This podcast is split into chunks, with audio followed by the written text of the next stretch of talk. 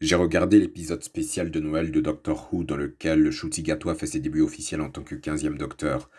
Certes, j'ai regardé cet épisode avec quelques semaines de retard, mais paraît-il que mieux vaut tardis que jamais. bon, cet épisode, je l'attendais avec une impatience qui ne s'empare pas de moi si souvent que ça, mine de rien. Et ce depuis que Ncuti Gatwa a été annoncé comme nouvel occupant du rôle du Docteur en 2022. N'en déplaise aux racistes. Et figurez-vous qu'un an avant cette annonce à laquelle je ne croyais pas du tout initialement, quand je regardais Gatois dans Sex Education, son énergie, son aura, sa personnalité, tout ce qu'il dégageait de, de, de, coloré à travers son rôle d'Eric. Young, ben je me disais que qu'il pourrait faire un sacrément, un sacrément bon docteur dans Doctor Who. Lui ou Amy Lou Wood, alias Amy Gibbs dans Sex Education aussi. Dans ma tête, il y avait moyen que Gatois apporte un renouveau que l'on n'avait encore jamais vu dans ce rôle. Quand je dis ça, loin de moi l'envie de manquer de respect au docteur précédent, du moins jusqu'au neuvième docteur avec lequel cette série a ressuscité en 2005 après une période de coma qui durait depuis 1989.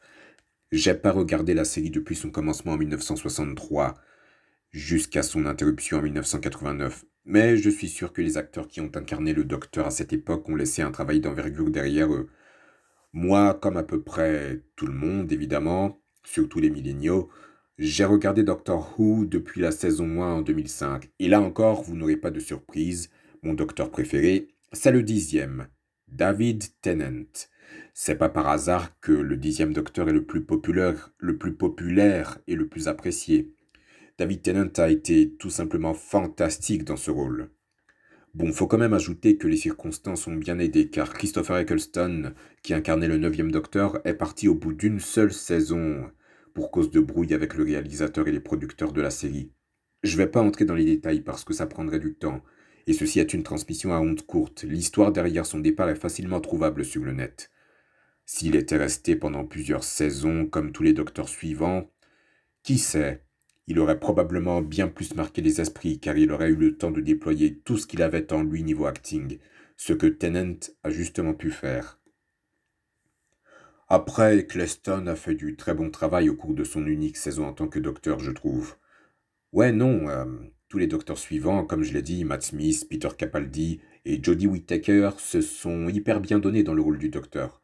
Bien que pour Whittaker, c'était un peu plus compliqué, mais c'est pas sa faute. Tu peux pas faire grand-chose si les scripts qu'on te donne te limitent dans tes capacités. Enfin, s'il fallait la preuve ultime que le docteur de David Tennant est le plus populaire, il a fait un bref retour dans Doctor Who en tant que quatorzième docteur. Bien, c'est pas tout ça, mais il serait de bon ton que je donne mon avis sur l'épisode avec Gatwa dans le rôle du quinzième docteur.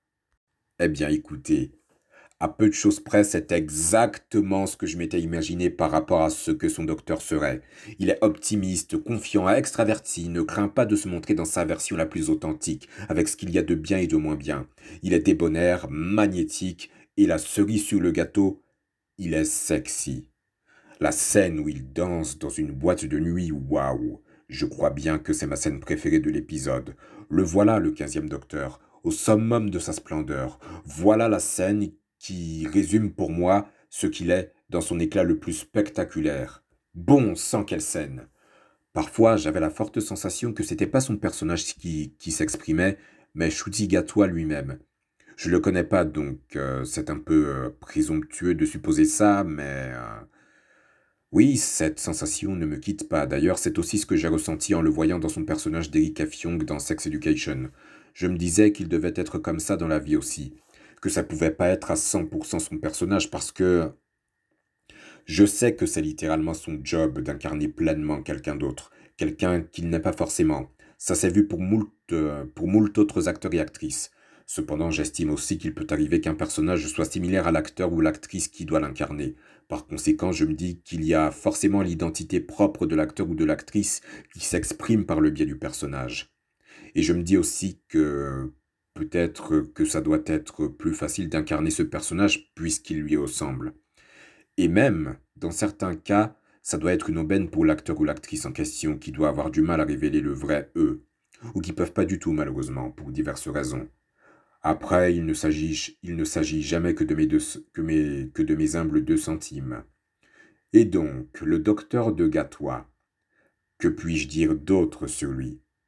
Quels autres mots puis-je utiliser pour qualifier, euh, pour le qualifier en fait? Je pense que je ferais mieux de m'arrêter là, sinon ce ne sera plus une transmission à ondes courte. Mais pas avant d'ajouter que chaque scène avec lui, je pouvais pas m'empêcher de sourire à chaque fois. C'est juste un, un plaisir pur de le regarder performer en tant que docteur. Il a une joie infectieuse qu'il transmet puissamment à travers l'écran, au spectateur et à la spectatrice. Mais quand les moments moins fun sont là, il sait aussi transmettre la gravité tout aussi puissamment. Son docteur n'a pas peur de montrer ses émotions, positives ou négatives. Et euh, quand il est envahi par la tristesse et qu'il fond en larmes, tu le ressens très bien. C'est là que tu te rappelles que c'est le docteur, un seigneur du temps, et qu'il porte en lui une lourde solitude ainsi qu'une litanie inimaginable de traumas de par sa très longue existence, et donc de tout ce qu'il a dû traverser de difficile, voire d'affreux. Là encore, Choutigatois m'a épaté. Faut que je parle aussi de l'autre perso principal de l'épisode, Ruby Sunday, la future compagne d'aventure du 15e Docteur. Elle est incarnée par une actrice qui s'appelle Millie Gibson. Je la connaissais pas. Elle m'a fait une assez bonne impression dans cet épisode, dont le scénario sert premièrement pour sa rencontre avec le docteur, l'établissement d'une dynamique entre eux, et ça marche bien. Ruby a ce qu'il faut pour être la compagne d'aventure du docteur. Elle ne craint pas particulièrement ce qui sort de l'ordinaire, donc elle est courageuse, elle sait s'adapter, elle est curieuse, et le plus important, elle a le goût de l'aventure. Sans parler de l'alchimie avec le docteur qui prend instantanément.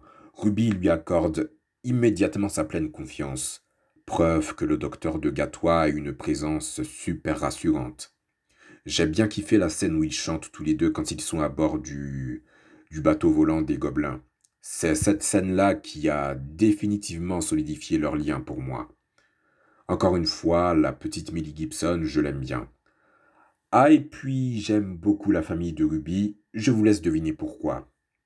J'ai hâte de voir ce que Millie Gibson va délivrer quand la nouvelle saison commencera commencera sa diffusion en mai. Ça devrait être de la qualité. Et pour Gatois, la question ne se pose même pas. Des pistes scénaristiques intrigantes et intéressantes ont été posées dans cet épisode spécial. Gageons qu'elles nous mènent à quelque chose de génial.